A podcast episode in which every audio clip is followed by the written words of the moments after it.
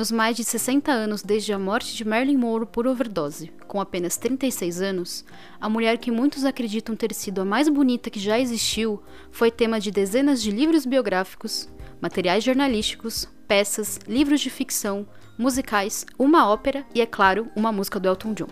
Sendo um dos maiores símbolos da cultura pop, a imagem de Morrow foi explorada por diferentes pontos de partida, e até o seu cachorro ganhou um livro com tons duvidosos sobre a vida de sua dona.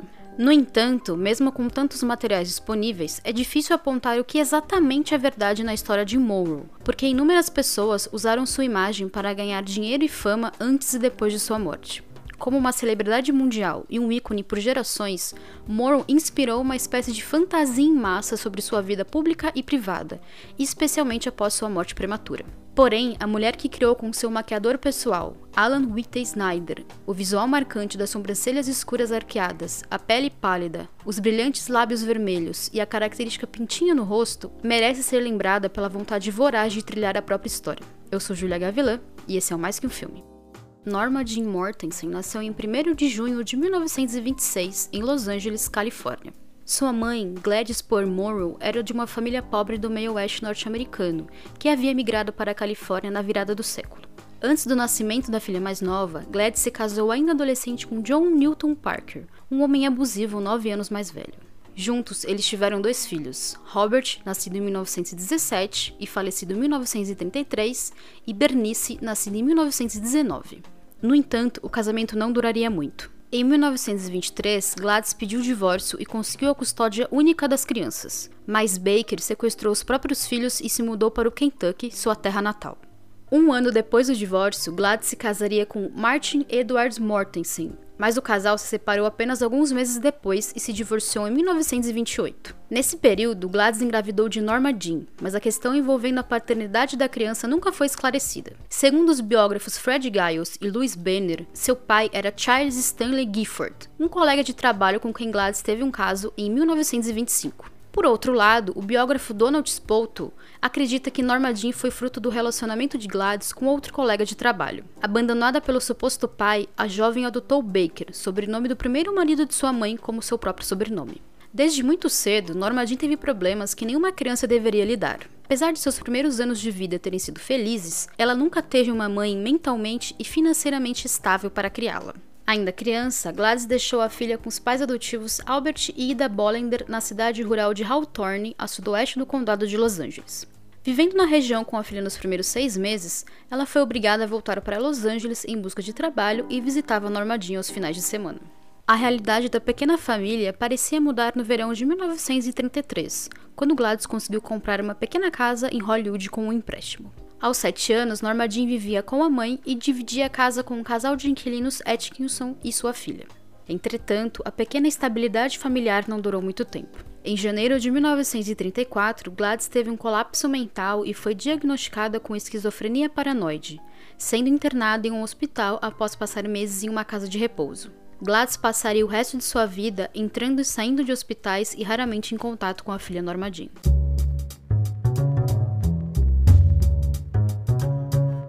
Sem a mãe, Norma Jean se tornou protegida do Estado e a amiga de Gladys, Grace Goddard, assumiu a responsabilidade por ela. A partir daí, a sua vida não teria qualquer estabilidade e a jovem se mudaria com frequência, sofrendo diferentes abusos sexuais pelas casas por onde passaria. Entre lares adotivos e casas de parentes e amigos de Grace, Norma Jean contou mais tarde que foram suas experiências de infância que a fizeram querer se tornar uma atriz. Vivendo em um mundo descrito pela própria atriz como sombrio, ela contou que suas famílias adotivas a mandavam para o cinema para tirá-la de casa. Eram nas salas escuras que ela, uma criança sozinha no mundo, passava seus dias e noites. Em 1942, sua vida teve uma nova reviravolta quando a empresa do marido de Grace o transferiu para West Virginia. As leis de proteção à criança da Califórnia impediram que o casal a levasse para fora do estado, e Norma Jean voltou para o orfanato. Com apenas 15 anos, duas opções foram oferecidas a ela: permanecer no internato ou se casar. Em 19 de junho de 1942, aos 16 anos recém-completados, Norma Jean se casou com o operário James Dougherty, o filho de 21 anos de um vizinho dos Goddards. Seu casamento a levou para a ilha de Santa Catalina, para onde seu marido foi transferido após alistar-se na Marinha Mercante em 1943. Anos mais tarde, ela contou que não combinava com o marido e declarou que estava morrendo de tédio durante o casamento. Porém, ela não teve muito tempo com Doward. Em abril de 1944, ele foi enviado para o Pacífico e permaneceu lá durante a maior parte dos próximos dois anos. Sozinha novamente, ela foi morar com os sogros e começou a trabalhar na Radio Plane Company, uma empresa de munições sediada em Los Angeles. Foi no final desse mesmo ano que Norma Jean, com apenas 19 anos, conheceu o fotógrafo David Conover, enviado pela primeira unidade de cinema das Forças Aéreas dos Estados Unidos para fotografar mulheres trabalhadoras e elevar a moral da nação em guerra. Nenhuma de suas fotos foram usadas, mas a sessão rendeu um novo trabalho como modelo e ela deixaria de trabalhar na fábrica em janeiro de 1945.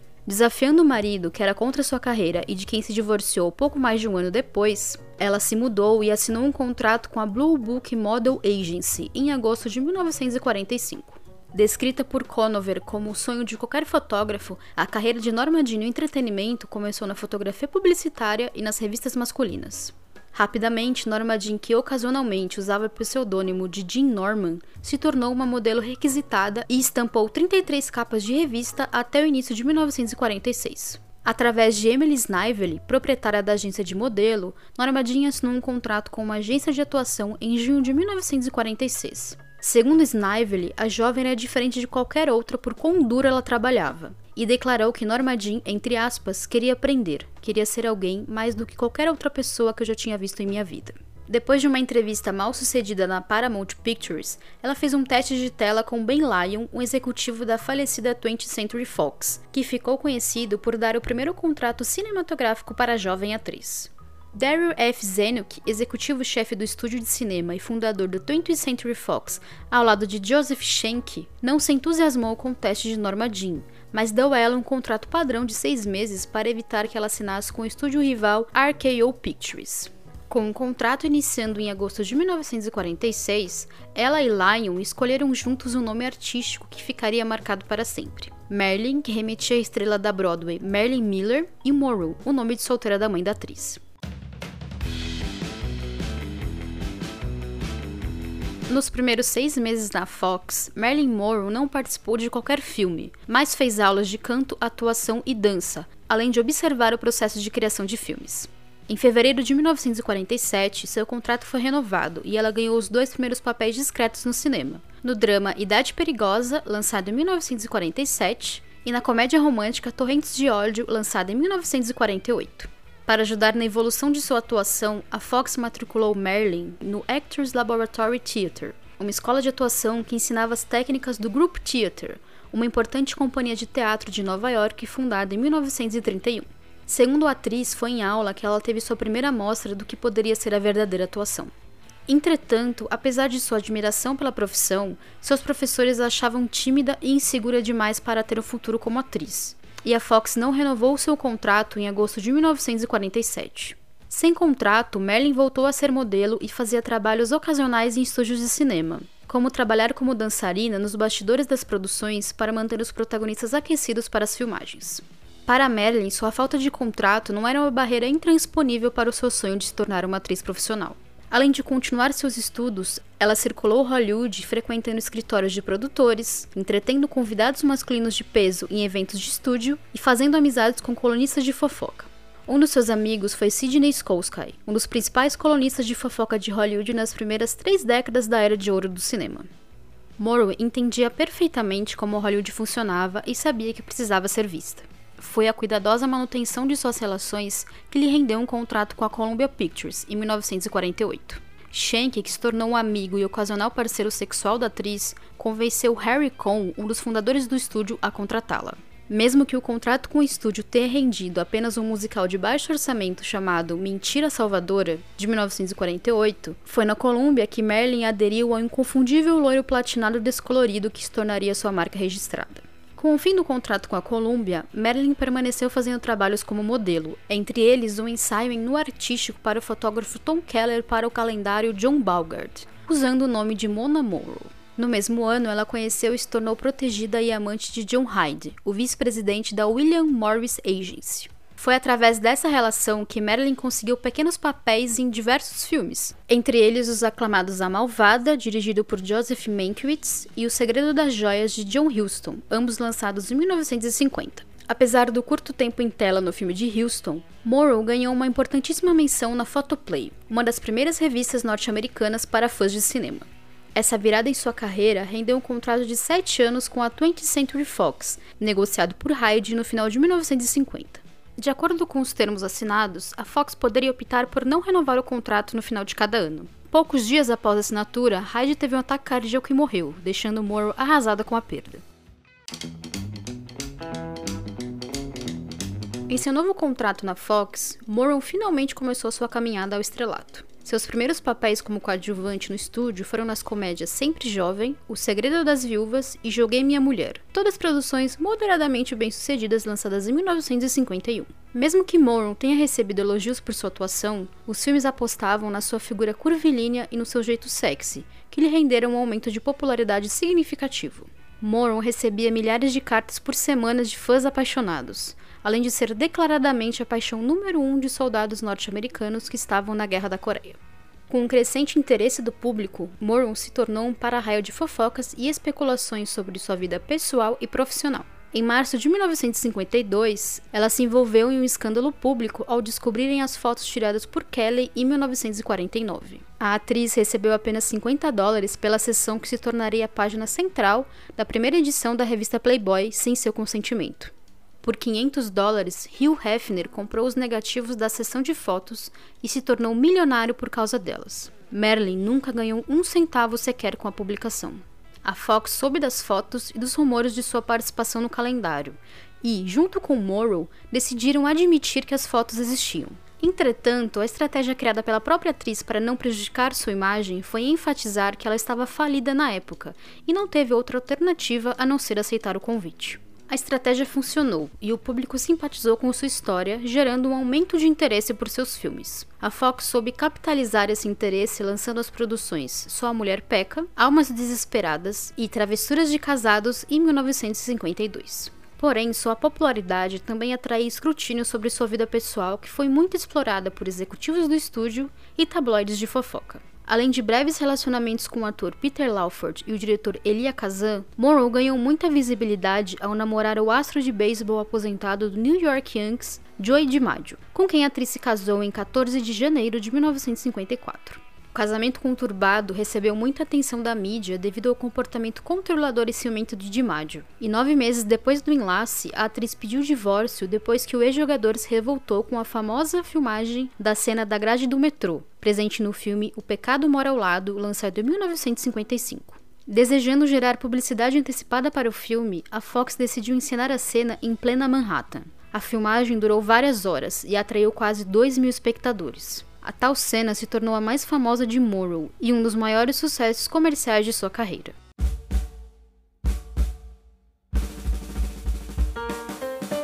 Diferente do estúdio da imprensa, que impulsionaram a carreira de Morrow como um símbolo sexual, seu desejo por versatilidade não era respondido pelo estúdio, que permanecia lhe oferecendo papéis cômicos visando lucros de bilheteria. Linda e memorável, Morrow interpretava jovens sensuais longe de serem brilhantes, e muitos acreditavam que as personagens e a atriz eram a mesma pessoa. De acordo com Nunnally Johnson, roteirista de Travessuras de Casados, o papel de Morrow como concorrente de um concurso de beleza foi criado exclusivamente para que ela fosse mostrada em maiôs. Existia uma dualidade não reconhecida em Morrow como um símbolo sexual que desejava ganhar papéis mais dramáticos em sua carreira. Depois de filmar O Pecado Mora ao Lado, Morrow trocou Hollywood por Nova York e fundou sua própria produtora, a Marilyn Morrow Productions. A reação da mídia na época foi ridicularizá-la e tratá-la como a loira burra dos filmes que estrelou, como Os Homens Preferem as Loiras de 1953. Cofundada com o fotógrafo Milton Greene, a produtora é apontada como uma colaboradora no colapso do sistema de estúdio de Hollywood, um método de produção de filmes em que a produção e distribuição era dominada por um pequeno grupo de grandes estúdios de cinema. De 1920 a 1960, os estúdios assinavam um contrato com os atores, os colocavam em um nicho e os representavam até que a maré virasse e o público parasse de se importar com eles. Esse sistema destruidor de carreiras foi desafiado por Marilyn, a mulher que muitas vezes foi apontada como a loira burra de Hollywood. Como era de se esperar, a Fox entrou em uma batalha legal com a atriz. Durante todos os anos de contrato, a Fox ditou todos os movimentos profissionais de Marilyn, a proibindo de participar de trabalhos no rádio, na TV e no teatro, além de ter total liberdade para cancelar qualquer negociação que ela fizesse. Apesar de ser um sucesso de bilheteria, Moron recebia um salário de 1.500 dólares semanais, um valor ridiculamente baixo perto do retorno financeiro que ela dava. A gota d'água da relação já estremecida veio quando ela descobriu que o estúdio a escalou para a produção The Girl in the Pink Tights, e sua co-estrela, Frank Sinatra, recebia 5 mil dólares semanais. Depois de fazer uma greve, Morrow conseguiu um novo acordo salarial com a Fox. Ele deu o direito de escolher os seus próprios filmes e os profissionais com quem ela gostaria de trabalhar, além de estar livre para fazer um filme com a própria produtora a cada filme feito com a Fox. Depois de sua vitória, a imprensa começou a apontá-la como uma mulher de negócios astuta que lutou sozinha contra um grande estúdio. Porém, o sistema de moer carreiras continuou em vigor. Anos mais tarde, em 1962, a Fox a demitiria em seu momento mais baixo e espalharia publicidade negativa contra a atriz.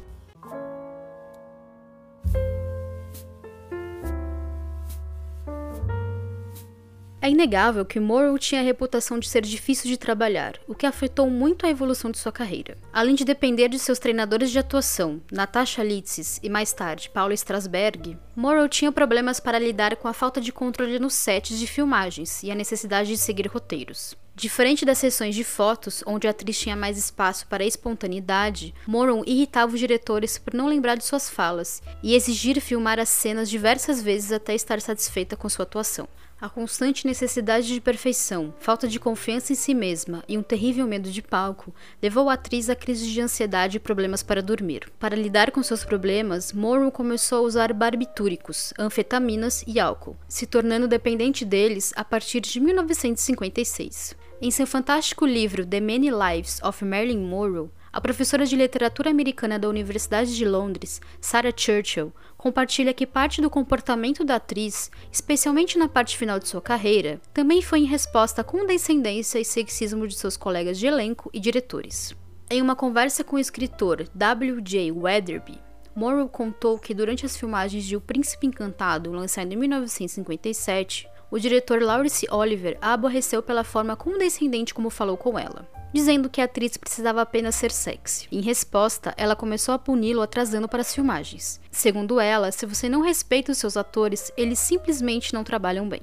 Morrow procurou transcender o estereótipo, mas se encontrou igualmente presa nas rígidas garras da própria imagem ou autoimagem. Ela exerceu um poder imaginativo e simbólico que se transformou em poder real em certa medida, embora ela não tivesse o poder econômico e profissional que buscava. A própria Morrow chegou a dizer uma vez que nunca enganou as pessoas, apenas deixou que elas enganassem a si mesmas. Segundo ela, entre aspas, eles não se preocupavam em descobrir quem ou o que eu era. Em vez disso, inventaram um personagem para mim. Eu não discutiria com eles. Eles estavam obviamente amando alguém que eu não estava.